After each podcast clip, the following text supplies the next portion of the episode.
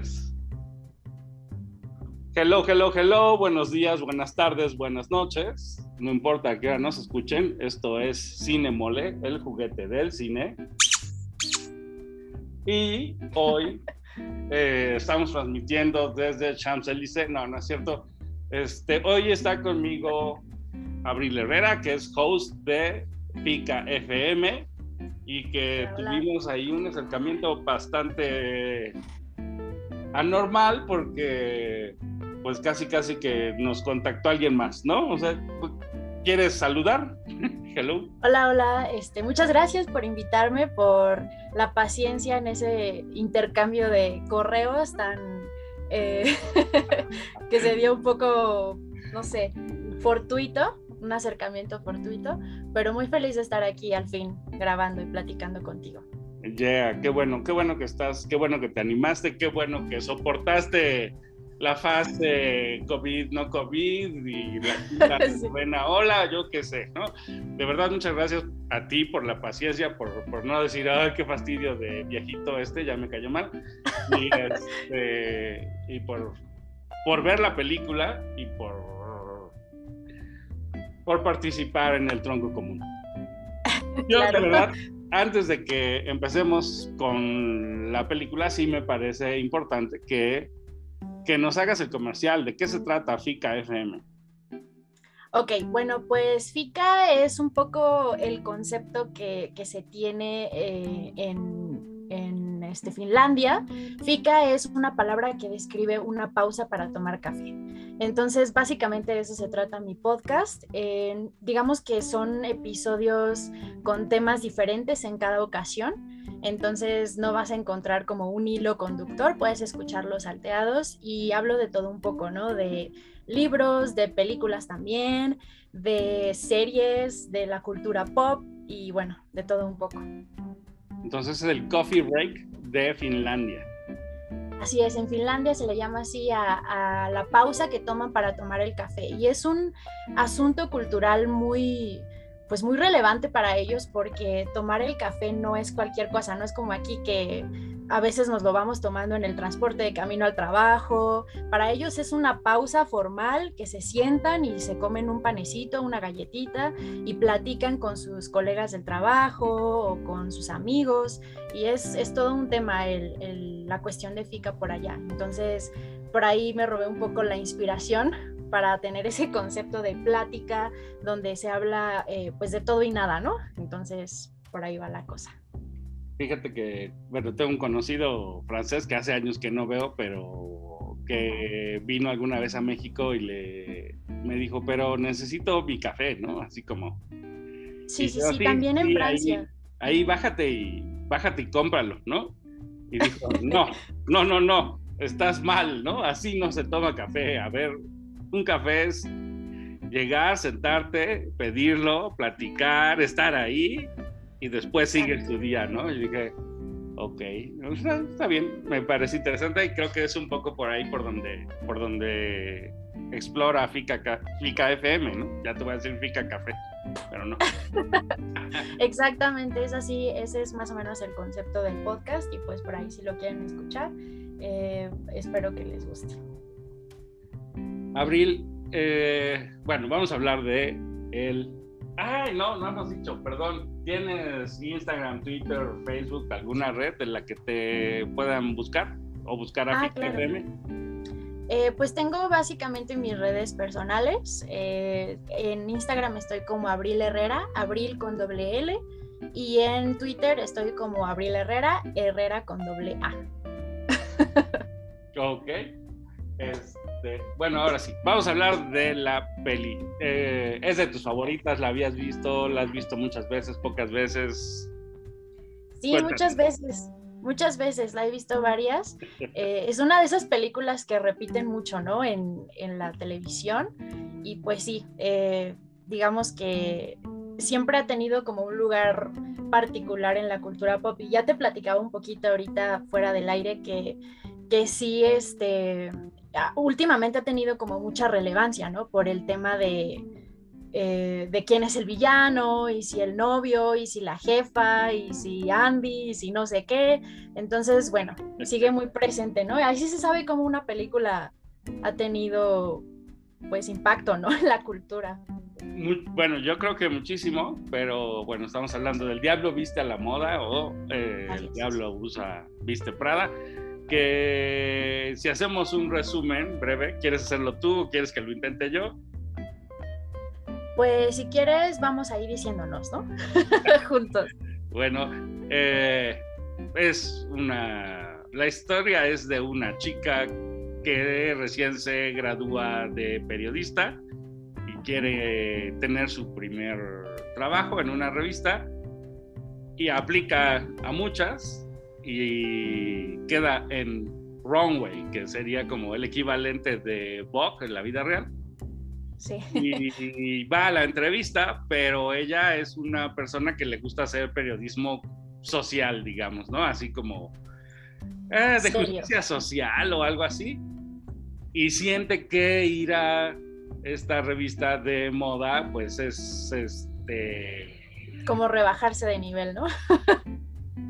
Un poco sí, pero tiene muy claro que si la hace allí, esa editora le puede abrir las puertas de cualquier otro sitio, ¿no? O sea, como que dice, voy a aceptar eh, un tiempo en esa revista que no es lo que yo soñé, con tal de después pasar al Wall Street Journal o yo qué sé, ¿no? Algo así. sí, como que está la fama, ¿no? De, de que esta jefa Miranda Priestley y la revista Runway como que son un, un lugar donde aprendes mucho o, o te haces de muchas referencias y por eso sabe que es una buena oportunidad, pero igual tiene claro que no es lo que ella quiere, ¿no? Sí. Y bueno, la película realmente se trata de la dinámica entre ellas dos, entre la jefa que es eh, Meryl Streep y, la chica Andrea que es este, Anne Hathaway, que pues es una relación a mis ojos abusiva, ¿no? claro puede ser que aprendas mucho, que crezcas mucho profesionalmente, que lo que tú quieras y mandes, pero la relación es ruda y eh, pues Andrea tendrá que decidir si se transforma o, si, o si quiere ser fiel a sus ideas originales, ¿no? A sus convicciones. Sí, un, poco de eso creo va la película. Obviamente tiene que triunfar, se va a ganar a la jefa, pero eh, pues eh, tiene un final que no sería, digamos, el que los jefes de cualquier empresa quisieran que fuera, ¿no? O no sé, ¿cómo lo ¿qué, ¿qué, dirías del final? ¿Que sería qué? Fíjate que ah, para hablar del final, eh, aquí relaciona un poco la película o me recuerda un poco en la temática a Whiplash de Damien Chazelle, porque como que es esta misma dinámica pero con hombres, ¿no? En Whiplash, en donde... Em, digamos que hay una relación de poder donde la parte que ostenta el poder quiere, pues, eh, digamos, implantar o... Sí, implantar las ideas, sus ideas, ideales y, su ética de trabajo o su ética de, en el caso de Whiplash en cuanto a la música y este, sus gustos incluso a la otra persona y la otra persona como que se deja dominar, ¿no? Entonces, como que en lo, en la que, en lo que se diferencian es que en Whiplash al final, digamos que gana la parte tóxica, ¿no? y en este caso, en la película de, del diablo, pues sí, este, eh, digamos que Andy logra darse cuenta de para dónde se estaba dirigiendo, ¿no? Con esa ética de trabajo y con esas formas de, conducirse y pues decide que no es lo que ella quiere. Pero aquí un poco, no sé si estés de acuerdo, pero entra un poco esta parte de que al ella alejarse y decidir cambiar por completo su, su panorama profesional, pues a lo mejor está reafirmando lo que le decía está Miranda Priestley, ¿no? En el coche, en la famosa escena donde dice, eh, todos quieren ser como nosotras. Ajá. Este, y ella sale, ¿no? Es cuando ella decide que ella no quiere eso, pero pues al hacer eso como que reafirma, ¿no? Que, que tiene esta, este mismo carácter y esta misma ética profesional que Miranda Priestley. No sé si lo veas así o como... Mm, sinceramente no lo había pensado, un poco, un poco me quedé en, esta idea de que se parece a Whiplash. Y porque, ¿sabes? Porque ahorita está muy de moda esta serie de The Last of Us, que se ah, trata de, pues, de, un hongo que te esclaviza de algún modo, ¿no? Te come el cerebro y te hace hacer lo que él quiere. Y se me hace un poco así, ¿no? se, me hace, es curioso porque no sé por qué nos gusta esta idea o por qué parece tan atractiva. Eh, esta idea de que el jefe es así, es un bicho maligno que te quiere robotizar o que te, te quiere convertir en una extensión de, de, sí, mismo. Y, sí, sí, sí. Y, y, pues realmente es que eso es así, o sea, no, no sé, eh, yo pensando, nunca he tenido un negocio, pero he intentado varias veces y me parece que sí, un poco cuando, cuando, cuando estás en plan de tú hacer algo, una idea propia, lo que quieres es que el otro solamente te ayude, ¿no? O sea, como yo creo que es muy malo, pero, pero la verdad es que es esa, ¿no? O sea, tú quisieras que casi que te leyera la mente y, y te trajera hecho lo que tú soñaste. Y pues eso es un poco ridículo, ¿no? O sea, sí, a la gente hay que decirle, espero esto de ti, estas cosas se hacen así, ¿no? Tiene que haber un proceso de capacitación y que me parece que está muy planteado ahí en la película cómo ese ambiente agresivo comienza por esos detalles, ¿no? De, no te voy a decir, este es tu lugar, así funciona el teléfono, no te voy a decir eh, nada, ¿no? Tú llegaste y ya estás aquí, tienes que saberlo todo. Y dices, ah, caramba, ah, pues está un poco ya es a mí me parece agresivo, no sé, no sé cómo lo ves tú. Claro, es como esta, esta parte de eh, como las relaciones tóxicas, pero aplicado al ambiente laboral, ¿no? Eh, la forma en la que a lo mejor ella se hace respetar y en la que ejerce su rol de jefa y, y, digamos, muestra su poder, es a través de este tipo de cosas, ¿no? De, de no decir que, no, no, te digo qué hacer, no te explico qué es lo que espero de ti. Cuando vienes y me pides alguna indicación, la, eh, te desprecio, ¿no? O actúo como, como si lo que estás preguntando sea una estupidez, ¿no?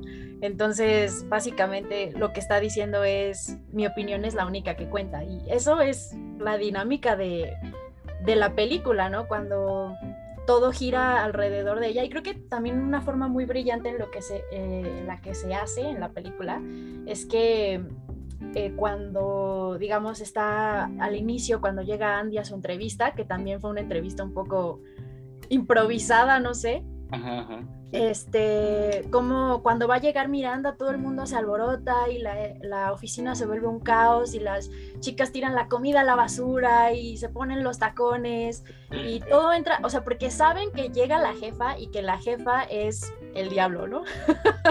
y que tienen que estar en su, en su punto de excelencia máximo.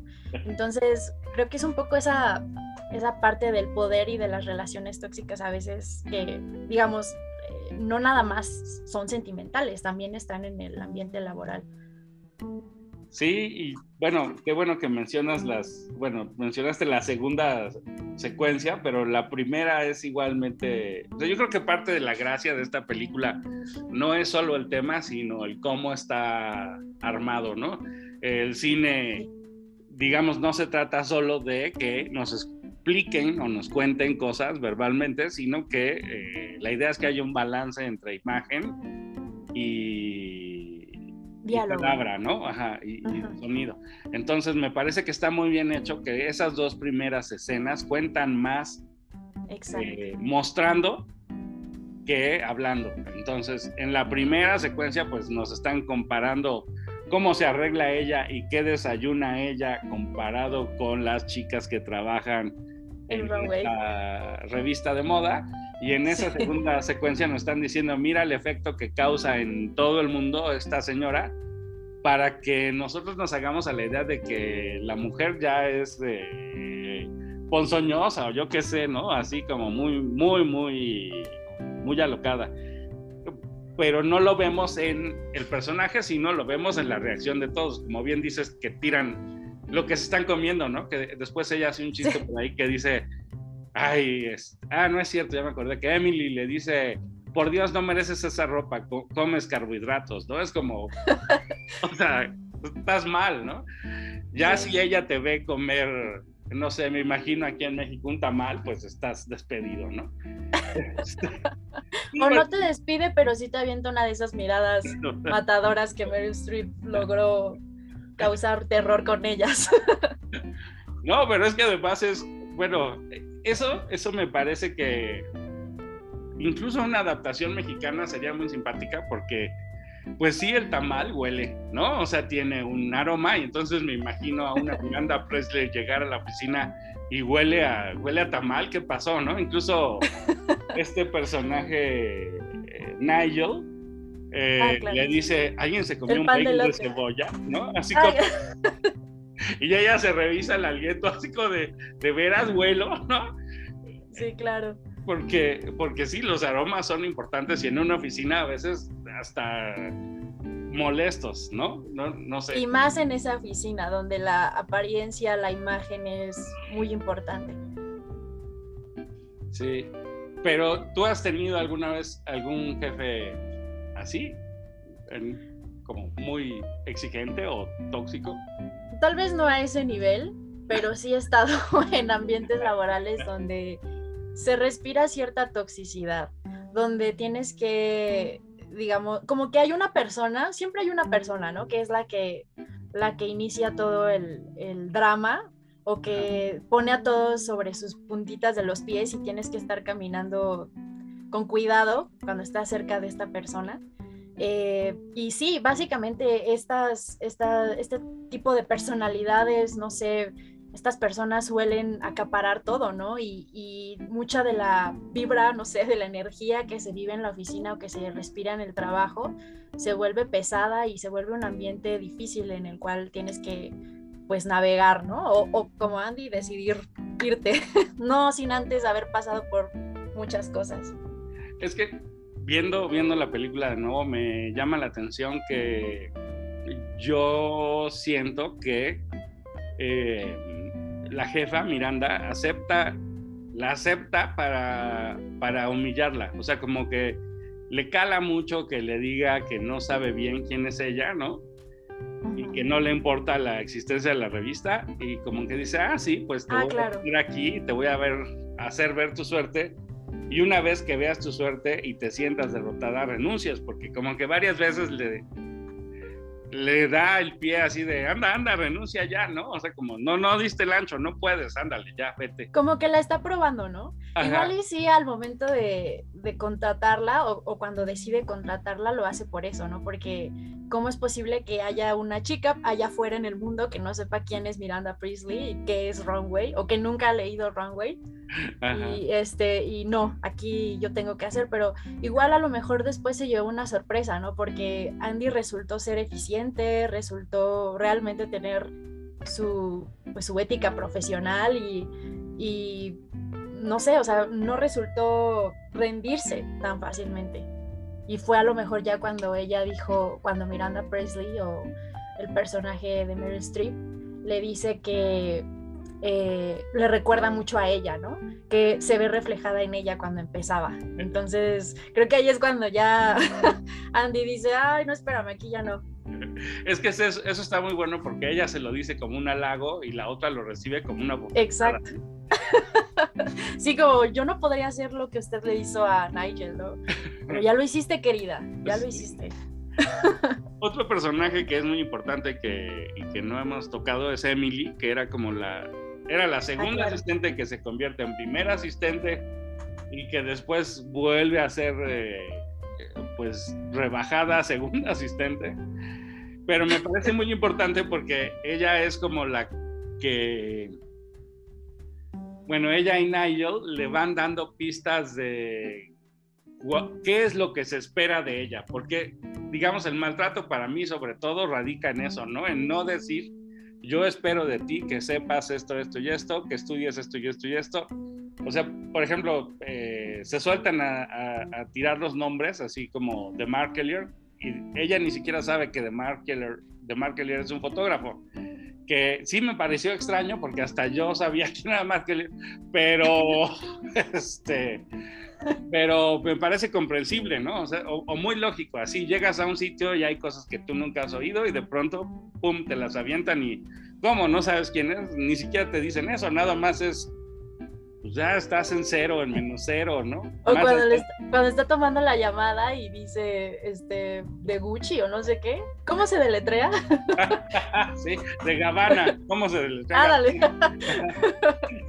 sí, o sea, a ver, eh, a nosotros nos parece gracioso, pero supongo que por supuesto que habrá gente que no lo sabe. Y ahorita me recordé una anécdota de un caso que teníamos que ver con esta... Eh, empresa de aviación Boeing y yo escribí Boeing como el refresco, ¿no?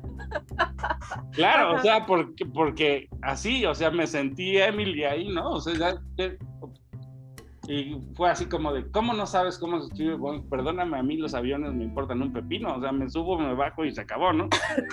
sí, sí, sí. Y, es, y sí, para el jefe en cuestión, que pues que los aviones eran algo importante, fue así como de, no, no, no, no, este animalito, ¿de dónde lo saqué? ¿no?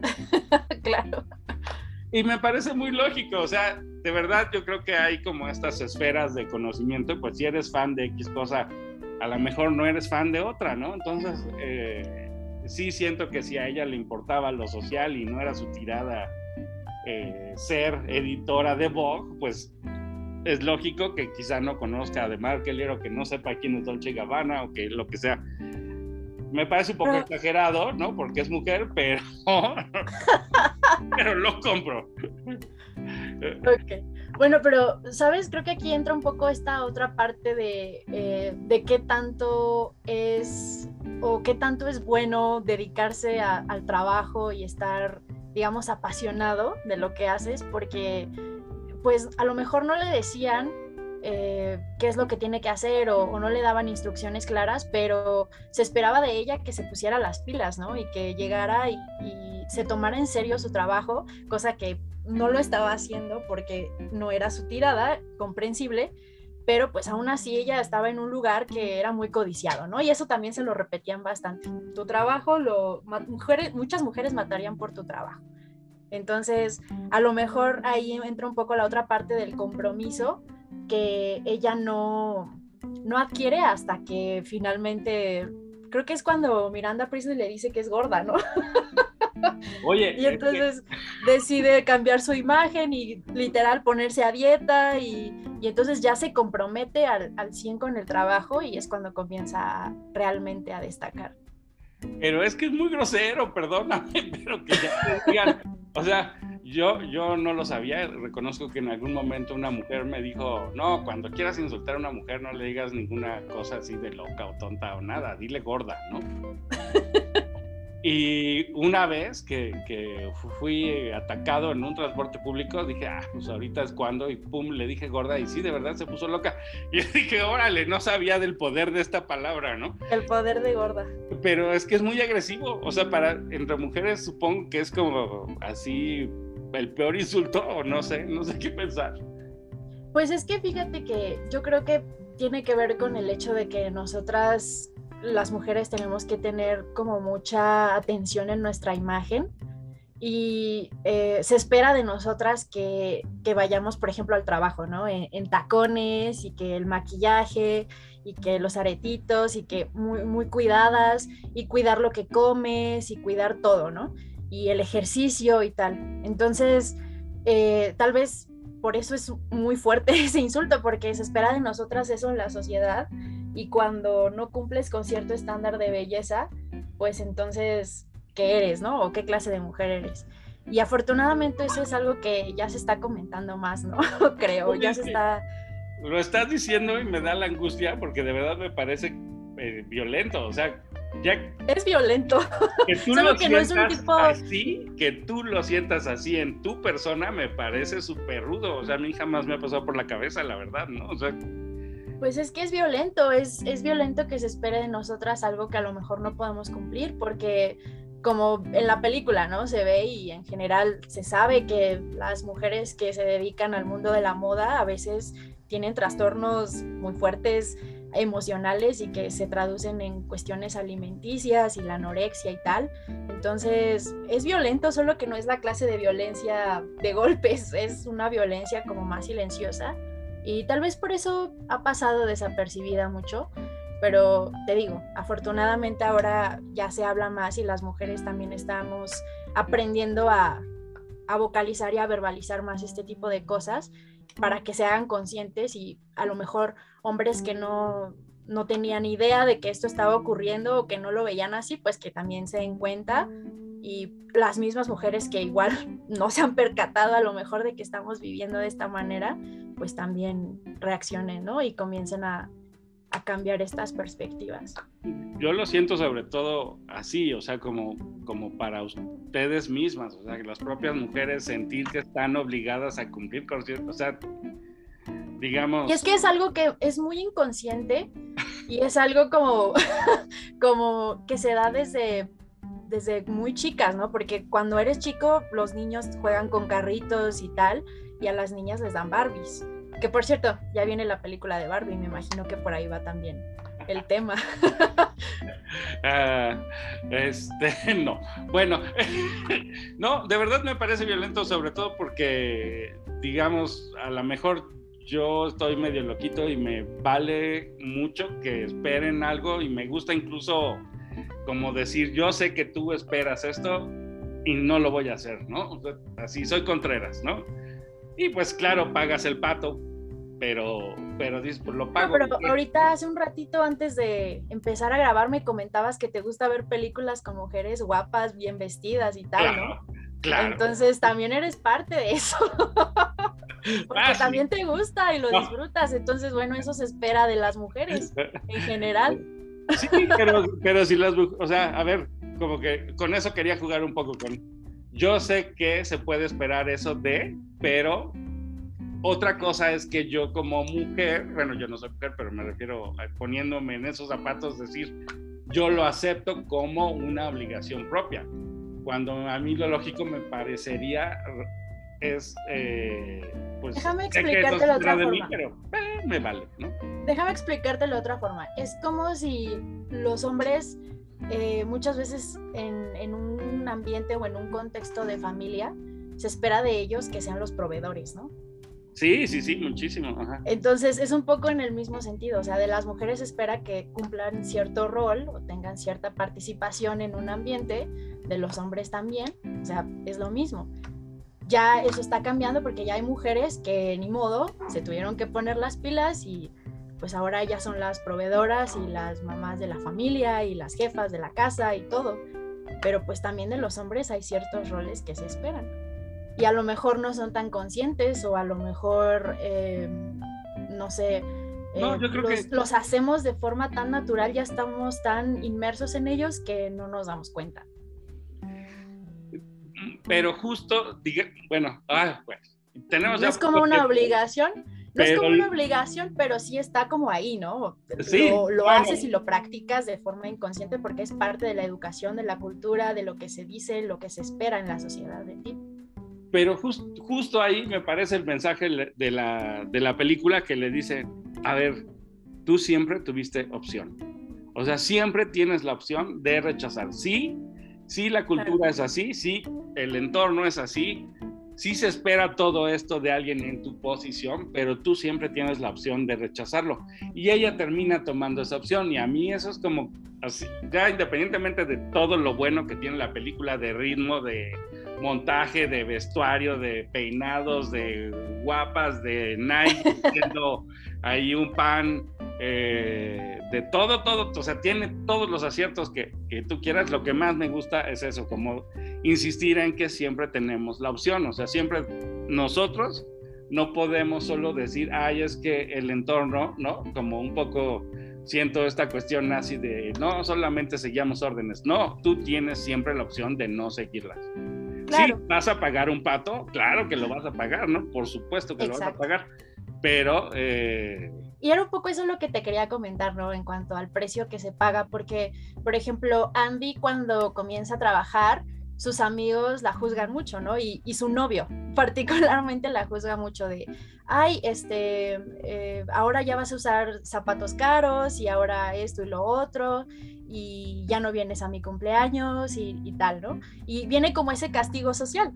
Y entonces después cuando Andy se va, creo que me parece que es en la última de las últimas escenas, ¿no? Cuando está platicando con él y él le dice, pero vas a usar eso para tu nueva entrevista. Y es como, o sea, como que nunca complaces, ¿no? Como que tienes que estar, y a lo mejor lo dijo de broma, pero pues es parte, ¿no? De, de, esta programación cultural que tenemos de esperar ciertos, ciertas cosas y tener ciertos roles. Y, y, como parte de este precio que tienes que pagar, a lo mejor Andy no quería dedicarse al mundo de la moda, pero ¿qué tal si a medio camino, estando ahí, ella decide, sí, sí me gusta este ambiente y comienza a, a enfocarse en eso? Pues los amigos ya la estaban juzgando y castigando desde antes. Entonces, pues ahí está el precio. a veces las personas que te rodean son las mismas que, que te, pues, que te, juzgan, que te limitan, y tú puedes decir, bueno, sí es mi decisión, pero a lo mejor a costa de quedarse sola, ¿no? De ya no tener una pareja, de que sus amigos la rechacen, etcétera. Entonces, pues sí, todo viene con un precio. Es que un poco ya ahí me siento eh, que afecta a mi vejez, porque yo como que pienso, no, hombre, se vio súper chava Andy, ¿no? O sea, sí, el otro está emberrinchado porque no fue a su cumpleaños, pero comprarlo de vuelta tardaba dos segundos. Lo que pasa es que ella se queda un poco pasmada, ¿no? Y así también al final que, que le hace esta broma así, le faltan tablas a Andy. O sea, sí está chava, sí es cierto que cuando uno está eh, joven está como muy hipnotizado con lo que se supone. Con los ideales, ¿no? Sí, demasiado, ¿no? Y entonces no te das chance de, de, ok, te voy a dar por tu lado, pero te voy a hacer ver que, eh, que ya tú la estás regando, ¿no? O sea, a mí, sinceramente, o sea, lo del novio me parece eh, normal, porque incluso lo, dijimos un poco hace rato que, ahora había la teoría de si él era el malo de la película, cosa que pues no tiene ningún sentido para mí, porque claramente el diablo que usa Prada es la jefa, ¿no? Pero, pero es que el diablo en realidad es uno mismo intentando complacer, ¿no? Cuando te das ese chance de no, de no reaccionar con lo que se espera de ti y tienes esa, esa a lo mejor esa vejez necesaria para alejarte de eso, puedes optar por varias salidas más y no sentirte acorralado en cualquier situación, no, lo sé. Sí, claro. Y bueno, yo aquí este, pienso que también esta parte de que si el novio Nate es el malo de la historia y tal, yo creo que no, porque a final de cuentas él esperaba ciertas cosas de la relación, ¿no? Y yo creo que todo el mundo, si estás en una relación, quieres pasar tiempo con tu pareja y quieres, eh, no sé, compartir tu cumpleaños o salir, no sé. El punto es que a lo mejor... Perdón, si la quisiera súper flaca, no le hace un sándwich de queso, por Dios, ¿no? claro, y además después no la juzga por usar o por dedicarse a lo que ella está buscando, ¿no?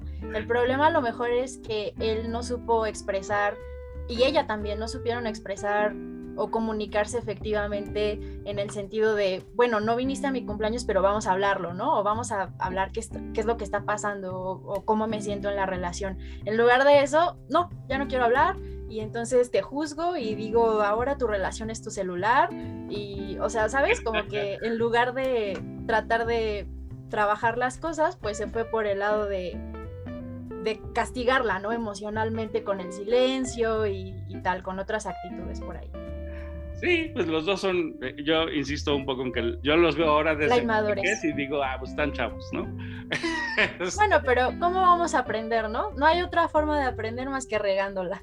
Sí, no, y además me parece que, o sea, independientemente de que ese mensaje de siempre tienes opción, también la idea de la película me parece es, claro, ella, la, ella escogió un camino un poco, no el, no el más fácil o no el más obvio, escogió otro camino, pero regresa y llega a donde quiere y eso es parte de estar vivo, o sea, la vas a regar porque la vas a regar, porque es imposible no regarla, ¿no? O sea, eso, eso la verdad me gusta.